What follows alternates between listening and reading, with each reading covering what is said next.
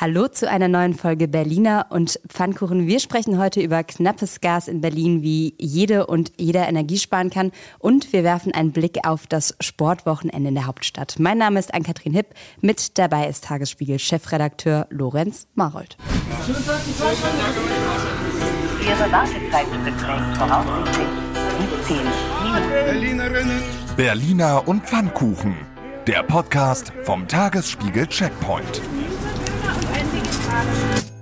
Ja, knapp, knapper Gas. Die Ressourcen werden immer weniger. Die Appelle, Energie zu sparen, werden immer mehr. Nachdem Russland Mitte Juni die Gaslieferungen nach Deutschland um satte 40 Prozent gedrosselt hat, hat Bundeswirtschaftsminister Robert Habeck gestern die Alarmstufe im Notfallplan Gas ausgerufen. Das klingt erstmal sehr dramatisch. Ganz maximal dramatisch ist es noch nicht, zumindest noch nicht so weit, dass VerbraucherInnen höhere Preise sofort befürchten müssten.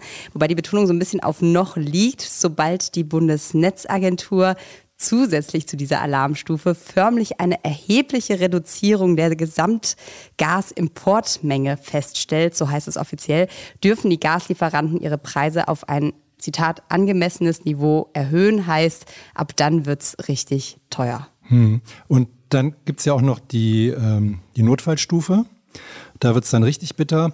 Aber die gute Nachricht ist, ähm, die privaten Haushalte sind die letzten, die abgekabelt werden. Das heißt also, es wird zwar sehr wahrscheinlich sehr viel teurer, ähm, aber wir werden auch noch weiter warm und lauwarm duschen können.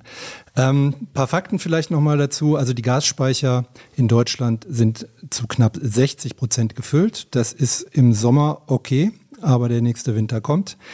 Ähm, und ähm, in Berlin heizt natürlich auch mehr als jedes dritte Gebäude mit Fernwärme. Wie die Statistiken zeigen, an zweiter Stelle kommt die Erdgaszentralheizung, sind auch noch knapp 23 Prozent. Also viele Berliner Haushalte sind direkt von den hohen Gaspreisen und möglichen weiteren Preissteigerungen betroffen. Ja, und wir hatten dazu heute Morgen auch äh, in dem Zusammenhang mal eine Checkpoint-Umfrage, die der Kollege Julius Betschka gestartet hat. Haben Sie Angst vor Armut in den nächsten Jahren, wenn das alles teurer wird? Da äh, ist Berlin tatsächlich relativ unentschieden. 51 Prozent der 1733 Teilnehmer sagen ja. Das Geld wird knapper. 39 sagen nein, ich habe Rücklagen. Und wie man mit dem ganzen ähm, ja, teuren Kram und wenig Geld auskommt, das haben wir mal Doris Els gefragt von der Berliner Verbraucherzentrale. Und hier kommt ihre Sprachnachricht. Wir erfahren im Rahmen unserer Energierechtsberatung, aber vor allem natürlich auch in der Energieschuldenberatung, tagtäglich von der wachsenden Sorge der Verbraucherinnen und Verbraucher angesichts der stetig ansteigenden Energiepreise. Wir erleben, wie fassungslos Betroffene sind, wenn sie Preiserhöhungen oder Rechnungen erhalten und gar nicht wissen, was sie tun können. Ich bin sicher, dass der Beratungsbedarf in den kommenden Monaten noch steigen wird, wenn sich die Situation am Energiemarkt weiter verschärft. Konkret rate ich dazu, vorhandene Energiesparpotenziale zu nutzen denn dazu sind wir alle aufgerufen. Und wenn es denn möglich ist, jetzt schon Geld beiseite zu legen. Außerdem sollte man Abschlagszahlungen erhöhen lassen. Wer absehen kann, dass anstehende Rechnungen nicht bezahlt werden können, muss sich unbedingt rechtzeitig Hilfe suchen. Entweder Betroffene kontaktieren ihren Anbieter selbst oder sie wenden sich an die Jobcenter, Schuldnerberatungsstellen oder auch die Energieschuldenberatung der Verbraucherzentrale. So kann geklärt werden, ob es finanzielle Unterstützung gibt, Ratenzahlungen können vereinbart werden und, was ganz wichtig ist, Energiesperren müssen unbedingt vermieden werden. Ich halte es für sehr wichtig, dass Betroffene in einer Lage, die sie als sehr bedrohlich empfinden, nicht mit ihren Sorgen allein bleiben. Ja, das kommt mir total bekannt vor aus den vergangenen Jahrzehnten. Ähm, weil diese Appelle gibt es ja auch schon sehr, sehr lange. Und es gibt ja zwei Aspekte dieses Problems. Das eine ist das, was hier im Mittelpunkt stand, das ist das Finanzielle. Das ist natürlich ein gravierendes Problem, aber ehrlich gesagt ähm, bringt uns diese Krise ja eigentlich nur zu der anderen Krise. Und die hat ähm, nicht nur, ähm, haben nicht nur wir hier sehr, sehr lange gekannt, ignoriert. Aber jetzt kommt es halt drängend auf uns zu. Und Energiesparen ist eben nicht nur ein Thema ähm, kann ich mir das leisten, sondern das ist eben auch das Thema, ähm, ich muss Energie sparen, um Beitrag zu leisten für etwas, was elementar wichtig ist, weil ohne Welt kein Geld. Ja, sparst du denn zu Hause? Also ich muss tatsächlich, ich weiß zum Beispiel, dass ich eine Heizung mit Gas habe. Es wird ja jetzt auch immer wieder gesagt, dass man dieses Ding irgendwie entlüften kann und damit bis zu 15 Prozent sparen kann. Ich habe ehrlich gesagt überhaupt, also ich muss mich da jetzt nochmal einlesen, bevor der Winter kommt, weil ich mich ehrlich gesagt damit noch nie so richtig auseinandergesetzt habe. Ich weiß, dass äh, mein Mitbewohner im Winter immer ganz oft schon vorher die Heizung ausgedreht hat, einfach aus Spargründen. Aber ich heize dann doch auch gerne mummelig warm eigentlich. Mhm. Also du bist in doppelter Hinsicht nicht allein. Das geht den meisten Leuten so und ich glaube, die wenigsten wissen auch, äh, mit was sie heizen und woher der Strom kommt. So nach dem Motto, bei mir kommt er aus der Steckdose. Und das ist, glaube ich, zumindest jetzt so mal ein Kollateralvorteil von dieser Krise, dass die Leute mehr oder weniger gezwungen sind, sich zum ersten Mal tatsächlich damit auseinanderzusetzen, wo die Energie herkommt, die sie verbrauchen, was womöglich dazu führt, dass wir tatsächlich jetzt auch eine politische Wende kommen. Also ich weiß, was ich für eine Heizung habe. Ich bin auch Fernwärmenutzer und ich weiß inzwischen auch, wie man die Dinger entlüftet, aber notgedrungen, weil die im Winter, na, als ich aus dem Urlaub gekommen bin, einfach kalt war und sich herausstellte, ich muss sie mal entlüften. So, und dann habe ich mir das mal beigebracht. Und was ich finde, was in diesem Zusammenhang ähm, auch total spannend ist, wir reden ja total oft darüber, was jetzt sozusagen, wie, wie ärmere Leute quasi unterstützt werden können und dass da diese große Energiearmut ähm, auf uns zukommt. Worüber wir aber eher weniger fast reden, finde ich, ähm, ist die Frage, was ist eigentlich mit denen, die quasi sich auch das Strom verbrauchen und das Gas verbrauchen, super gut leisten können, einfach weil sie im Zweifel, weil es ihnen egal sein kann, wenn da ein paar hundert Euro mehr auf der Rechnung stehen oder nicht. Und da hat die Senatsverwaltung für Umwelt jetzt tatsächlich ein ein Beratungsprojekt ins Leben gerufen, extra für einkommensstarke Haushalte in Berlin. Klimaschutz 100 Pro heißt das. Das startet oder ist gestern gestartet und die wollen jetzt im Prinzip ja, alles Mögliche machen von irgendwie Kiezspaziergängen, auf denen dann Leih- und Lastenfahrradangebote und auch Repair-Cafés und Bioläden gezeigt werden. Aber sie wollen auch sozusagen Klimapartys starten, wo sich dann gegenseitig nochmal ausgetauscht werden kann, wie äh, sparen wir alle gegenseitig. Ist auch ein interessanter Ansatz, finde ich. Mhm, aber auch total gestrig eigentlich. Ich glaube, dass diese Zeiten wirklich vorbei sind, wo wir mit so einem Trullala Parenting-artigen äh, Politikansatz äh, tatsächlich weiterkommen. Wir haben keine Zeit für solche Spielchen, finde ich. Und äh, da muss ich, glaube ich, auch die Politik ein bisschen was anderes einfallen lassen. Apropos Parenting, die machen sogar äh, Guerilla-Beratung. Das heißt, sie klingeln manchmal einfach bei den Haushalten und stellen sich davor. Wir haben aber, um ihr zumindest ähm, auch noch das Wort zu geben, äh, Mechthild Zumbusch, die Beraterin bei der Berliner Energieagentur, Agentur ist und zusammen mit der Umweltverwaltung das Ganze ins Leben gerufen hat. Einmal gefragt, warum sie das eigentlich machen und hier kommt ihre Sprachnachricht dazu. Wir führen seit vielen Jahren ein Projekt für arme Menschen durch, das heißt Stromsparcheck. Da werden Haushaltsbesuche gemacht und ganz genau gezeigt, wo noch Energiefresser sich befinden.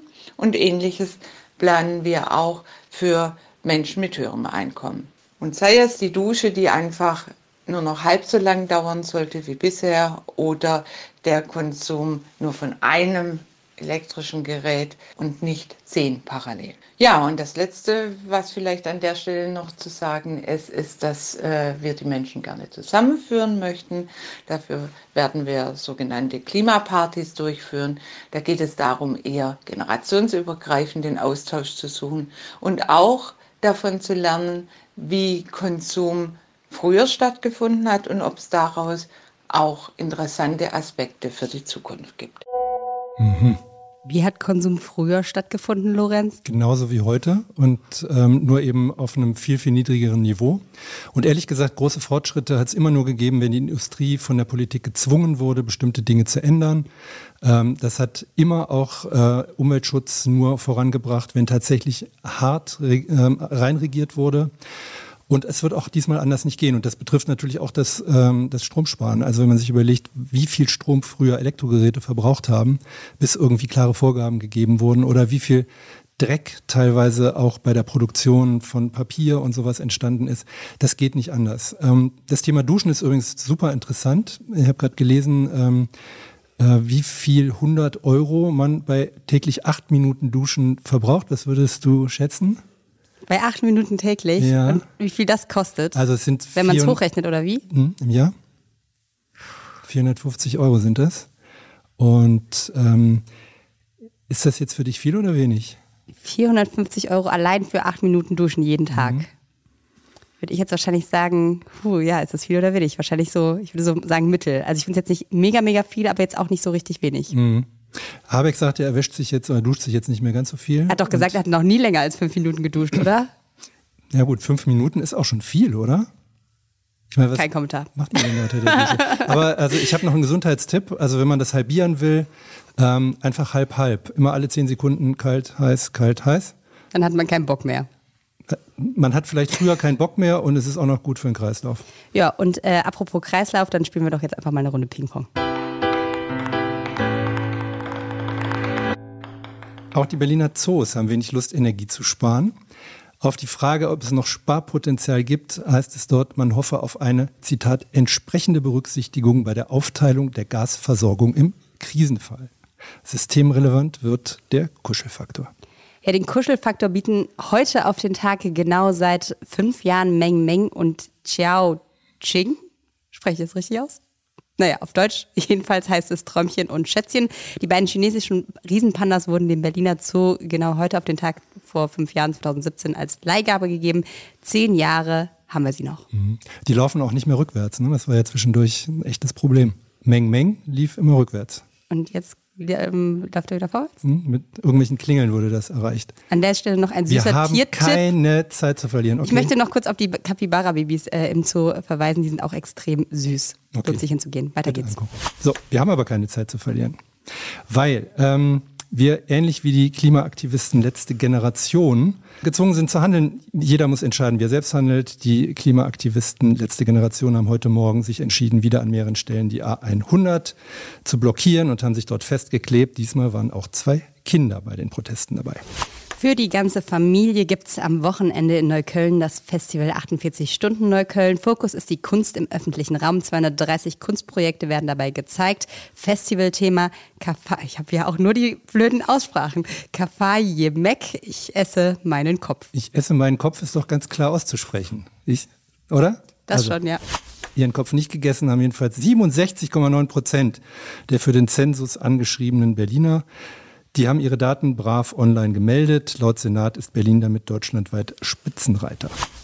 Die Spitzenreiter der deutschen Filmwelt werden heute Abend bei der Verleihung des Deutschen Filmpreises gekürt. Nominiert als bester Spielfilm sind Contra, Große Freiheit, Lieber Thomas, Rabille, Kurnas gegen George W. Bush und Spencer und Wunderschön. Das hast du gut gesagt. Zum Schluss noch eine Nachricht zur nächsten Corona-Welle ab Juli gibt es den kostenlosen Corona-Test nicht mehr kostenlos. Dann kostet er nämlich drei Euro.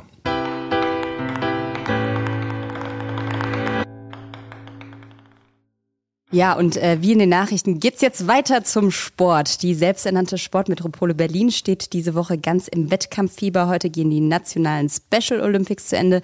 Das ist aber äh, insofern kein Problem, dass schon das nächste große Ereignis in vollem Gang ist, nämlich die sogenannten Finals. Finals sind die deutschen Meisterschaften in 14 Sportarten, die am Wochenende in Berlin ausgetragen werden. 190 Titel werden vergeben, unter anderem in Bogensport, Gerätetouren, Speed, Kanu, Polo, Leichtathletik, aber aber auch in rhythmischer Sportgymnastik. Und ja, die Veranstaltungen sind so ein bisschen in der ganzen Stadt verteilt. Also man kommt eigentlich gar nicht so richtig drum herum. Hm. Denn während wir hier sitzen, schwitzen, was mich betrifft, und gemütlich podcasten, finden zum Beispiel die Teamwettbewerbe im Fechten im Kuppelsaal des Olympiaparks statt, der Mehrkampf der Frauen in der Max-Schmeling-Halle in Pankow, das Kugelstoßen der Männer am Brandenburger Tor und morgen früh um Viertel nach zehn trifft sich die Damenelite zum Triathlon am Strandbad Wannsee. Ja, und wer sich fragt, warum da jetzt so random Sportarten irgendwie zusammengemischt wurden, das hat äh, tatsächlich einen wirklich guten Grund. Nämlich die Idee dieser Finals ist so ein bisschen die Randsportarten, die eigentlich so ein bisschen verwahrlosen, äh, zusammenzufassen und dadurch, dass man sie bündelt, quasi wieder die Leute zu euphorisieren und in die Stadien zu treiben. Und es klappt. Das war ja das äh, Erfreuliche. Ähm, es sind mega viele Zuschauerinnen und Zuschauer gekommen bei den letzten Malen und die ähm, haben ganz deutlich gezeigt, dass das eine super Entscheidung war, dass das eine erfolgreiche Idee ist. Ähm, wer sich das Spektakel anschauen will für das jetzige Wochenende, gibt es noch ein paar Tickets. Fürs Gerätetouren, für die Leichtathletik, die rhythmische Sportgymnastik, also nur los. Ich bin echt ein großer Fan von dieser rhythmischen Sportgymnastik. Das mit den Ringen, ne? Äh, ich habe ehrlich gesagt, ich weiß es gar nicht. Ja, genau, ja, ja, ja, ja. ja so wie ähm, man sich das vorstellt. Ja, äh, dieses Ereignis ist auf jeden Fall mal wieder ein guter Anlass, um über Berlins äh, absolutes Lieblingsthema zu sprechen, äh, Olympia. Iris Spranger hat schon wieder in einem Tagesspiegel-Interview gesagt, dass das ganze Jahr äh, ein Zeichen sei, dass Berlin gut gerüstet sei, wenn der Bund und die Berlinerinnen und Berliner die Olympischen Spiele wollen würden. Stellt sich natürlich die Frage, wollen wir? Jo, ähm, so die halbe Stadt will und die andere Stadt, andere Hälfte der Stadt will nicht. Da hat sich eigentlich nicht viel geändert. Willst du? Ich finde das gut, ähm, unter bestimmten Voraussetzungen. Und das fand ich auch bei den bisherigen Bewerbungen, letzten Bewerbungen Berlins so. Also wir haben ja in den letzten 30 Jahren es zweimal schon versucht. Für die Spiele 2000 gab es eine Bewerbung, dann gab es nochmal 2015 den Versuch, die Berliner Ringe in den, nee, was sagt man, den Hut in den Ring, also jedenfalls sich zu bewerben. Und wir sind grandios an Hamburg gescheitert. Kurz danach scheiterte dann Hamburg an den Hamburgerinnen und Hamburgern, die nämlich bei einer Volksabstimmung den, die eigentlich erfolgreiche Bewerbung gleich wieder kassiert haben. Ja, und äh, deine Heimatregion ist ja auch nochmal gescheitert, wenn wir gerade über das Scheitern sprechen, weil die Rhein-Ruhr-Region wollte dann auch nochmal 2032 es versuchen und ist dann an Brisbane gescheitert. Also ja. würdiger liegt, Gegner. Genau. Es liegt bei dem Scheitern, glaube ich, daran, dass ähm, die Bewerber, die hier aufgeführt wurden, eigentlich nie verstanden haben, was das IOC eigentlich will. Die Geld. wollen Geld und die wollen im Vorfeld beschmust werden und ähm, die wollen garantiert nicht in der Region Rhein-Ruhr ähm, ihre Empfänger abhalten. Die wollen natürlich in reizvolle große Städte und da ist Berlin wahrscheinlich tatsächlich die einzige, die in Berlin eine Chance hat, sei es alleine oder sei es mit anderen zusammen. Aber dann muss man auch die Bewerbung richtig ähm, aufbauen. Und ähm, jeder, der ein bisschen älter ist, erinnert sich mit großem Schrecken an die Bewerbung aus Anfang der 90er Jahre. Ähm, den Bewerbungsfilm gibt es immer noch im Netz. Das ist wirklich zum Fremdschämen. Du hast gerade gesagt, dass Berlin die einzige Chance in Berlin hat. Das finde ich schön. Berlin Weil wer sollte auch die andere Chance in Berlin haben, wir außer Berlin? Wir sind weltberühmt in Berlin. In Berlin sind wir weltberühmt. Aber auch sonst sind wir eigentlich weltberühmt. Und deshalb äh, sprechen sich auch andere dafür aus, dass äh, Olympia nach Berlin kommt. Unter anderem unsere nächsten zwei Sprachnachrichtengeber. Das sind zum einen Richard Meng vom Landesverband Berlin von der Deutschen Olympischen Gesellschaft und Lisa Jahn, Kanutin vom Köpenicker SC, die bei den Olympischen Spielen in Tokio Platz 4 im Kanadier-Duo Kanadier über 500 Meter belegt hat. Und was die beiden zu sagen haben, das hören wir einfach mal jetzt. Olympia und Berlin, der Traum lebt. Jetzt am Wochenende viele tolle Sportarten, an einem Wochenende in der Stadt, eine Riesenaufmerksamkeit, eine tolle Stimmung. Wir werden das erleben und es wird ein Hauch von Olympia natürlich auch schon sein. So, so ist das, wenn ein großes Sportfest in die Stadt hineingetragen wird. Ich finde, der Berliner Senat hat sich bewegt, aber er könnte noch sehr viel offensiver, sehr viel deutlicher sagen, ja, Berlin steht bereit, wenn der deutsche Sport Olympische Spiele wieder ins Land holen möchte. Die nächste Möglichkeit dafür ist 2036, dass Europa Spiele, Sommerspiele bekommt. Wenn der deutsche Sport in diese Richtung geht, sollte Berlin auch sagen, das muss in Berlin mindestens mal auch in Berlin stattfinden. Wir werden am Wochenende sehen, wie toll das in Berlin sein kann. Und ob dann nur eine Stadt oder mehrere sich in so einer deutschen Bewerbung wiederfinden, ich bin für mehrere sogar. Man muss das gar nicht nur an einer Stadt machen. Das werden wir sehen. Also wir sind da auf einem guten Weg, finde ich. Noch ein bisschen deutlicher darf man sagen. Wir als Deutsche Olympische Gesellschaft sagen das natürlich schon seit Jahren.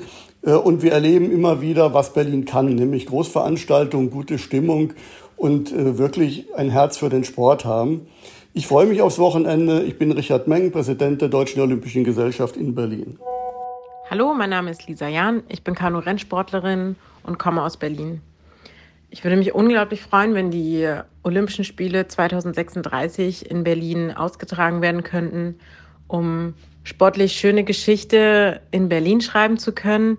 Die Sportstadt bietet eine unglaubliche Vielfalt an Sportarten und somit auch Athleten, die somit ein Heimspiel hätten und Olympische Spiele vor der Haustür zu haben, ist, glaube ich, was ganz Besonderes. Nicht nur Olympische Spiele erleben zu dürfen, sondern die auch noch wirklich zu Hause mit allen Freunden und Familien, äh, Familienmitgliedern teilen zu können, ist, glaube ich, eine Sache, die sehr wenige Sportler erleben können und ja, einfach eine unglaubliche Emotionalität mit sich bringt. Deshalb, ja, freue ich mich wenn dieser Traum wahr werden könnte und ähm, hoffe, dass wir in Berlin ähm, wieder olympisches Flair fühlen können. Ich habe ja gerade gesagt, ich hoffe das eigentlich auch. Und wer beispielsweise zur WM 2006 in Berlin war, die ja nicht nur in Berlin stattgefunden hat, sondern auch in anderen deutschen Städten, weiß, was hier tatsächlich für eine Atmosphäre war, weiß, wovon die reden, die beiden. Und ähm, wer beispielsweise in London war bei den Olympischen Spielen, weiß auch, wie die ganze Stadt elektrifiziert war und quasi nochmal auf eine andere Ebene gebracht worden ist. Aber, aber, aber. Ähm, anders als eine Fußball-Weltmeisterschaft hat, äh, haben Olympische Spiele das Problem, dass sie unfassbar viel Ressourcen verbrauchen und ähm, auch ganz viele Dinge gebaut werden, die später nicht mehr gebraucht werden. Und äh, wenn wir uns anschauen, wie schwer wir uns tun mit dem Jahn-Sportpark, wie schwer wir uns tun mit einem neuen Stadion für Hertha und dann gleichzeitig sagen, wir sind so sportoffen, da stimmt's noch nicht so ganz. Und die alten Sporthallen, die wir damals gebaut haben für die Bewerbung 2000, sind mittlerweile 30 Jahre alt. Die kann man eben auch so ohne weiteres nicht mehr benutzen. Ganz so easy ist es dann eben nicht. Und ähm, als letztes vielleicht noch die Erinnerung, ähm, was Richard Meng im vergangenen Jahr vorgeschlagen hat, nämlich dass die Spiele 2036 in Berlin und in Tel Aviv stattfinden. Und das ist, glaube ich, wieder so ein Kardinalfehler, den wir begehen können, wenn wir dieses Jahr 2036 überpolitisieren, dann geht es garantiert schief. Vielleicht für alle, die es nicht wissen, nochmal die Ergänzung, warum äh, Tel Aviv wahrscheinlich vorgeschlagen wurde von ihm. Äh, die letzten Spiele, die in Berlin stattgefunden haben, war ja, wenn man von 2002, äh, 2036 aus quasi rückwärts rechnet, genau vor 100 Jahren damals äh, sozusagen, was heißt sozusagen, damals sehr praktisch unter Hitler, der das so ein bisschen zu seinen eigenen Festspielen gemacht hat.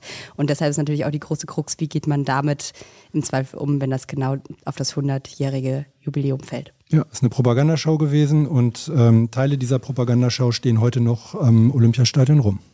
Ja, und äh, vielleicht aber noch ein letztes Wort zu der Frage, wie ist eigentlich der aktuelle Stand? Das haben wir uns auch nochmal erkundigt. Also wie ist eigentlich äh, die Sache, wollen die, oder haben sie jetzt schon sich entschieden, ob sie sich bewerben wollen, etc. pp. Da haben wir nochmal beim Bundesinnenministerium nachgefragt, die ja sozusagen dafür verantwortlich sind und im Rahmen des nationalen Strategie oder der nationalen Strategie Sportgroßveranstaltungen quasi was entwickeln wollen, gemeinsam mit dem DOSB. Und die haben uns zumindest schon mal das gesagt, Gespräche mit Berlin hat es noch nicht gegeben. Also das ist zumindest der offizielle Stand. Toll.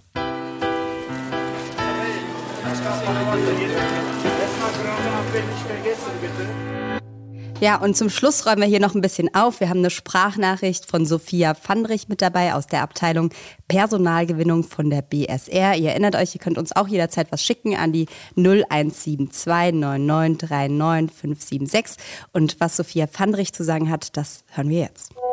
Morgen findet zum ersten Mal unser Schnuppertag für Frauen bei der Müllabfuhr statt. Wir möchten euch über das Berufsbild der Müllwerkerin informieren. Dafür werden wir mit verschiedenen Ständen und Teams vor Ort sein, um euch Einblicke in den Berufsalltag zu geben. Ihr habt die Möglichkeit, mit den Kolleginnen direkt in den Austausch zu gehen und euch über deren Erfahrungen und Alltag zu unterhalten. Wir freuen uns auf jeden Fall über euren Besuch, über eure Fragen und euer Interesse. Ihr findet uns auf unserem Betriebshof in Berlin-Wilmersdorf in der Forkenbeckstraße 2 von 9 bis 16 Uhr. Ich finde das ja super. Aber Schnuppertag ist jetzt so ungefähr das Schlechteste, was man sich dafür ausdenken kann, oder? Schnuppertag, das erinnert mich so an Beverly, wie sie so rumschnuppert. Ja, aber mir ist vorhin, als ich hier hingeheizt bin mit meinem Radl, ein Müllwagen entgegengekommen und ich habe, glaube ich, noch 150 Meter danach Achso, oh Gott. Recht unangenehme Dinge geschnuppert, ehrlich gesagt. Aber gut.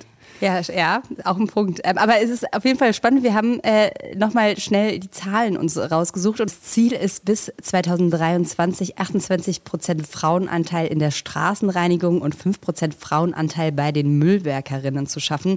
Das äh, ist ein sehr ja, ambitioniertes Ziel, muss man sagen. Es gab 2018 schon mal eine Kampagne, die das Ganze oder die dafür sorgen wollte, dass Frauen in diesen Job kommen. Damals wurden 15 zusätzliche Müllwerkerinnen gefunden. Ähm, wie viele es heute sind, da haben wir jetzt leider nicht die genaue Zahl, aber sagen wir mal so, feststeht, es ist noch Platz nach oben. Und der Job ist ja, wenn man es ehrlich nimmt, ähm, durchaus auch ähm, divers in jeder Hinsicht. Also ob man auf so einer Station arbeitet oder tatsächlich auf der Straße oder eben mit dem Müllwagen durch die Gegend fährt. Es hat eben einfach sehr viel auch mit dem Thema zu tun, das wir am Anfang hatten, das große Umweltthema. Ähm, und da sind durchaus auch, wenn man mit den Leuten spricht, äh, ganz interessante Jobprofile dabei. Ähm, gebraucht wird die BSR natürlich dringend überall, aber ganz besonders dringend in Neukölln und Mitte. Das Neuköllner Bezirksamt wirft ja seinen eigenen Leuten, wobei ich glaube, da sind auch ein paar Touris dabei, Müllinkontinenz vor. Und ähm, wer regelmäßig durch Neukölln kommt, weiß genau, was darunter sich man vorzustellen hat, ohne dass man das jetzt hier einzeln aufführen muss. Neukölln ist auch ähm, der Bezirk, in dem am meisten illegal entsorgter Müll gemeldet wird. Das sind knapp 20.000 Fälle pro Jahr. In Mitte sind es immerhin über 16.000 Fälle. Ja, und äh, ich würde sagen, alle, die da am Wochenende jetzt nicht hingehen und sich nicht für den BSR-Beruf interessieren, denen kann man zumindest mal den Appell mitgeben, räumt doch euren Mist alleine weg. Sehr richtig. Ja, und ich verabschiede mich jetzt äh, mit meinem Mist und gehe in den Urlaub. Ja, und ich nehme Juhu. jetzt hier mein Tässchen mit und räume meinen Müll weg. Ja, sehr schön. Äh, die nächsten Wochen hört ihr dann von Lorenz und Anke. Ich bin dann irgendwann, irgendwann halt wieder zurück. Äh, bis dahin. Wenn es dann die Berliner und Pfannkuchen überhaupt noch gibt, oh oder dich? Ja klar, die servieren wir weiter. Das war's für heute von uns. Mein Name ist Ann-Kathrin Hipp. Mit dabei war Lorenz Marold, Redaktion Johanna Voss und Sinan Retschper, Produktion Andreas Deile, der Apparat, Musik wie immer Anke Mürre und ja, wir hören uns nicht mehr, aber ihr hört die anderen.